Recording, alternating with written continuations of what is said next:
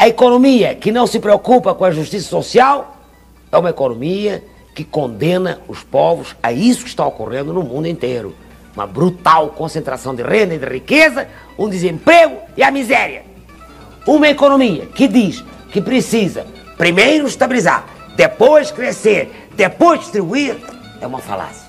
Nem estabiliza, cresce aos solavancos e não distribui.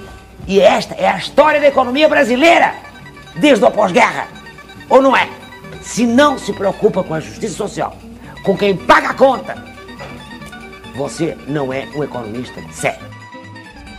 Entre Celsos e Marias, o podcast do Conselho Regional de Economia do Rio de Janeiro.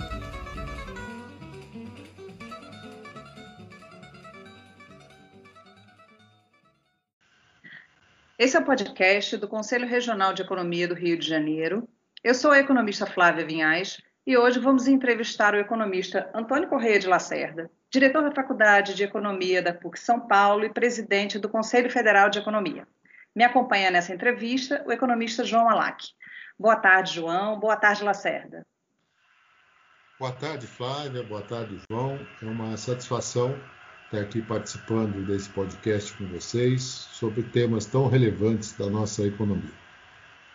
Boa tarde, Lacerda. Boa tarde, Flávia. Também acho uma satisfação a gente já iniciar o nosso primeiro podcast com um convidado de tão alta qualidade. Vou tentar atender a expectativa de vocês. Vamos lá, então. É, Lacerda, o Brasil vem de dois anos de recessão e três anos de estagnação. Nesse ano de 2020, agravado pela pandemia, o PIB brasileiro deve apresentar resultado negativo. Na sua avaliação, como o Brasil pode sair da crise no pós-pandemia? Bem, Flávia, esse, esse, essa abertura que você fez é muito importante, porque é, prevalece um, uma certa visão oficial, vamos chamar assim, de que, na verdade, a pandemia é, causou um grande estrago na nossa economia, o que é verdade. Né? Mas é, não é verdade que o Brasil, antes da pandemia, ia bem, né, em termos econômicos. A pandemia já tem um saldo de 120 mil mortos, isso por si só já é trágico, né? mas o efeito econômico desse impacto também é significativo. Mas isso não quer dizer que a economia antes da pandemia no Brasil ia bem né, pelos motivos que você mesmo apontou. Depois de dois anos de recessão, 2015 e 2016, nós tivemos uma estagnação, se considerarmos a evolução do PIB per capita, né, nos anos 2017, 2018 e 2019. Então, na abertura eh, do ano, nós já estávamos com um saldo de 25, 26 mil pessoas fora do mercado de trabalho, considerando os desocupados, mais os desalentados, e os subutilizados. Né? E, evidentemente, esse número vem se agravando aí com, com todo esse processo.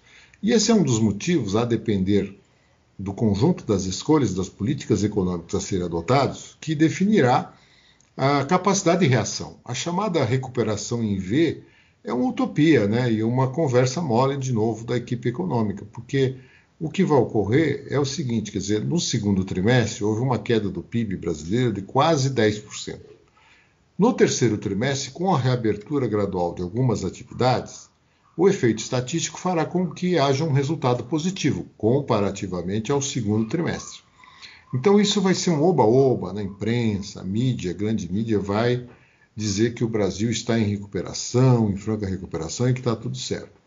E o quarto trimestre, a meu ver, é, se encarregará de jogar uh, água fria nessa conversa, né? porque a base já será outra do terceiro trimestre e uh, o resultado será pífio comparado ao trimestre anterior nesse quarto trimestre. E ao longo do ano, a queda pode chegar a 6%, né? quer dizer, a maior queda da nossa história e com todas as consequências uh, decorrentes.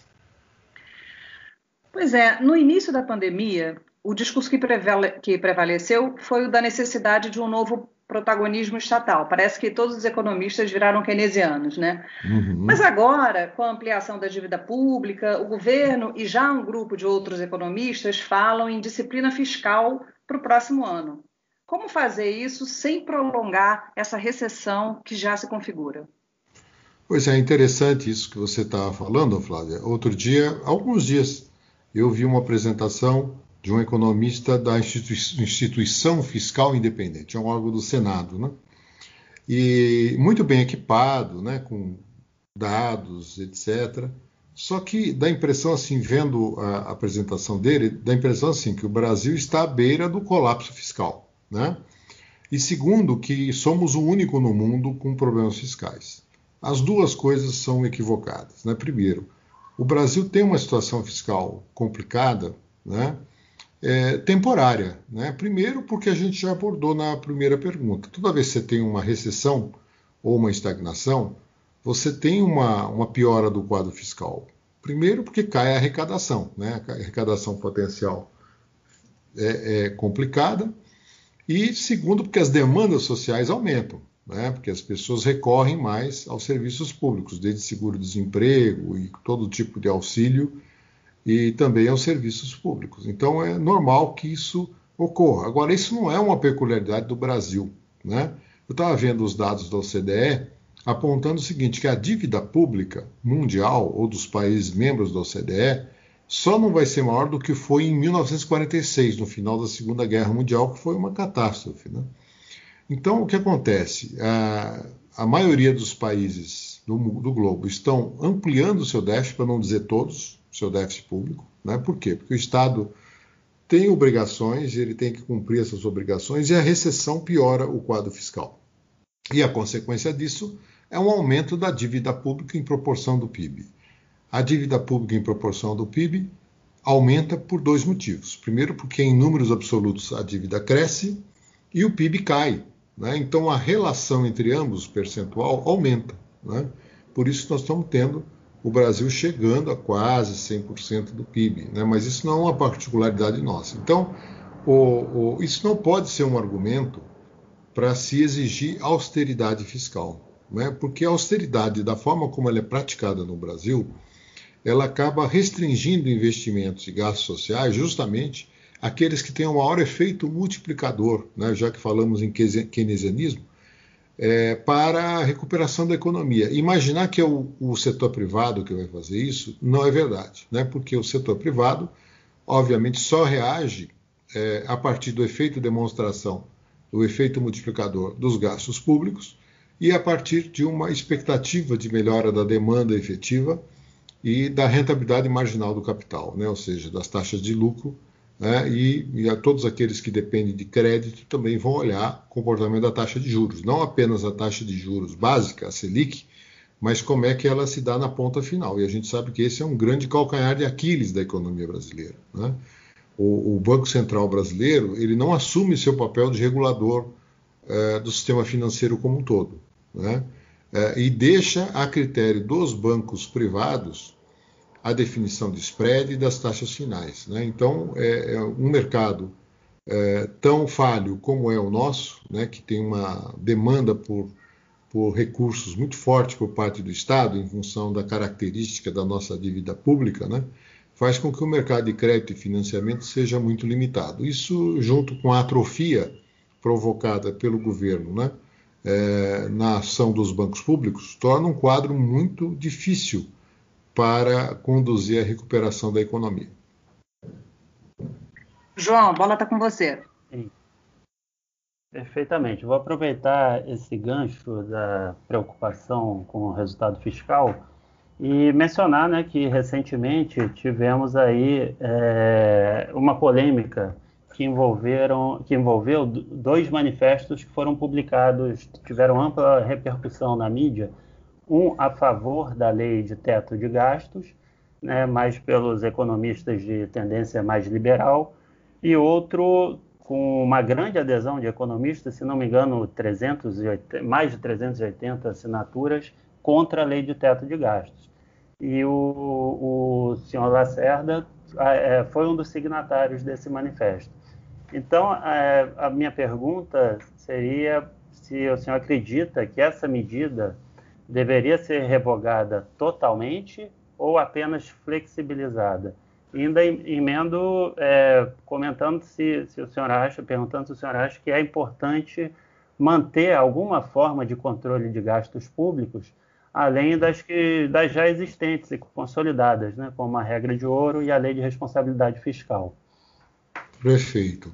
Olha, eu fui contra a PEC do teto, né, que virou emenda constitucional 95, já no seu nascedouro, lá em 2016, e eu escrevi artigos à época, né, é, contestando inclusive a exposição de motivos, porque, a, a, meu ver, havia um pecado original, né, um erro de origem na exposição de motivos que respaldava a criação do teto de gastos e que comparava o orçamento público ao orçamento familiar. Né? E o raciocínio era mais ou menos o seguinte: raciocínio esse equivocado, reitero, né?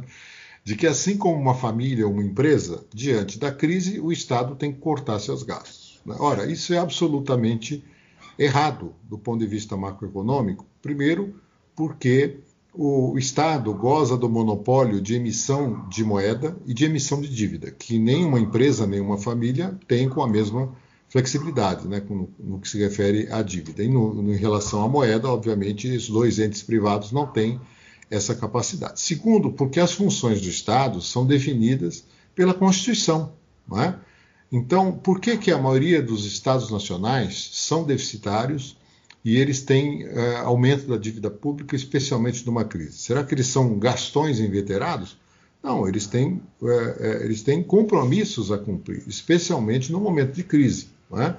Então, a, a, a, introdução desse teto né, por 20 anos, né, restringindo os gastos públicos, um grande erro que gerou enormes distorções. Como não diferencia o que é gasto público, né? então tanto faz se é um gasto totalmente equivocado, né? Vamos dar um exemplo aí, um gasto de realização de festas no Planalto, por exemplo, né? ou um investimento em, em questão social, em infraestrutura, é tudo, tudo a mesma coisa, ela não diferencia os investimentos. E o resultado óbvio né, foi que os investimentos caíram ao seu menor nível da história. Né? Então, o investimento público está no menor nível histórico, na maior crise da nossa história. Quer dizer, um grande, uma grande contradição, porque é justamente na crise que o Estado tem que exercer seu papel anticíclico. Né? Eu tive a oportunidade de fazer aqui uma, uma, propaganda no final do ano passado, de lançar um livro exatamente que questiona, né? O título do livro é O Mito da Austeridade, que eu organizei, sou autor de alguns capítulos e convidei alguns economistas da PUC de São Paulo, são os meus colegas, né, para escrever outros capítulos. São ele o Ladislau Dobro, que é muito conhecido, dois ex-alunos nossos do mestrado que hoje são professores, que é o André Paiva Ramos e o André Campedelli, a Mariana Jansen, que é uma professora também é, colega nossa né, lá na PUC, é, e cada um abordou a temática dos gastos públicos e do efeito da emenda constitucional 95 sobre os mais variados aspectos. Então, nós somos amplamente favoráveis à revogação dessa emenda constitucional, né? porque, na verdade, ela causa mais transtornos do que solução. E as demais amarras existentes, como a lei de responsabilidade fiscal ou a regra de ouro, elas sim representam alguns, alguns constrangimentos, mas não tão graves como a emenda constitucional 95. Então, imagino que o primeiro passo realmente importante é revogar a emenda constitucional 95, até porque ela é é, é insustentável né, ao longo do tempo e causa efeitos maléficos para a economia. É, porque também, na Lacerda, o Congresso para esse ano, muito por conta da, da, pandemia, aprovou o orçamento de guerra, mas o presidente da Câmara, Rodrigo Maia, já avisou que no ano que vem não terá orçamento de guerra e, portanto, é, o, o governo terá que cumprir o teto de gastos. Se esse teto não for revogado, recuperação econômica é uma coisa que a gente não vai ver nem tão cedo, né? Exatamente, porque é a partir desse quadro que nós delineamos, né? Quer dizer, você tem uma recessão brutal em 2020, você tem um desemprego bastante efetivo, investimentos, de uma forma geral, muito baixos.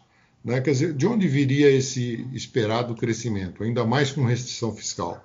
Né? Muito pouco provável e aí o risco de você ter uma estagnação ou mesmo uma recessão, já com uma base muito deteriorada como em 2020, em 2021, esse, isso poderá não ocorrer.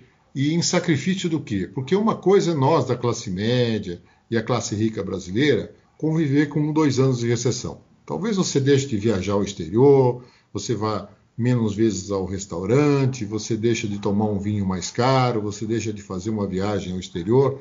Mas as pessoas que dependem é, de salário, de renda, né, essas, a qualidade de vida delas é imediatamente afetada por um ano de recessão. Né? Então, o, o, Brasil tem, uh, para além da questão econômica, um, um, um desafio que é vencer o enorme déficit social presente na nossa enorme desigualdade né? e que se escancara diante de uma crise como a que nós estamos vivendo.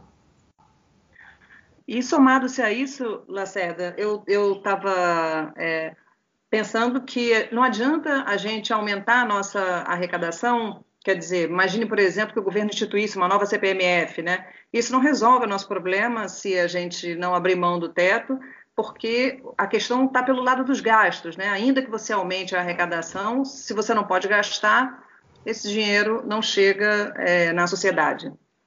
Perfeito. É, eu acho a CPMF ou qualquer imposto sobre transações financeiras um enorme equívoco, né? porque ele vende algo que ele não entrega. Né? Ele, ele, é vendido como um imposto justo, como um imposto prático. Né? Ele só tem uma vantagem, ele é fácil de arrecadar, mas a custa de muita distorção. Porque nosso sistema tributário já é injusto e altamente regressivo. Né? Então, se você colocar um imposto adicional sobre transações financeiras, é uma ilusão achar que só o rico vai pagar, porque isso vai para os produtos, né? E quantas vezes mais o produto mudar de mãos, desde a fábrica, do campo, né, até a mesa do consumidor, isso vai é, ampliar a tributação, portanto, onerar os mais pobres. Né? E, segundo, é preciso sim enfrentar uma reforma tributária de fato, mas que vá muito além disso, né? que tribute progressivamente a renda, que tribute patrimônio, né? que corrija várias das distorções que existem no nosso sistema, que é profundamente voltado para o imposto indireto, ou seja, aquele que incide sobre os produtos, e não o imposto direto, né? que é aquele que incide sobre a renda, que tende a ser mais justo.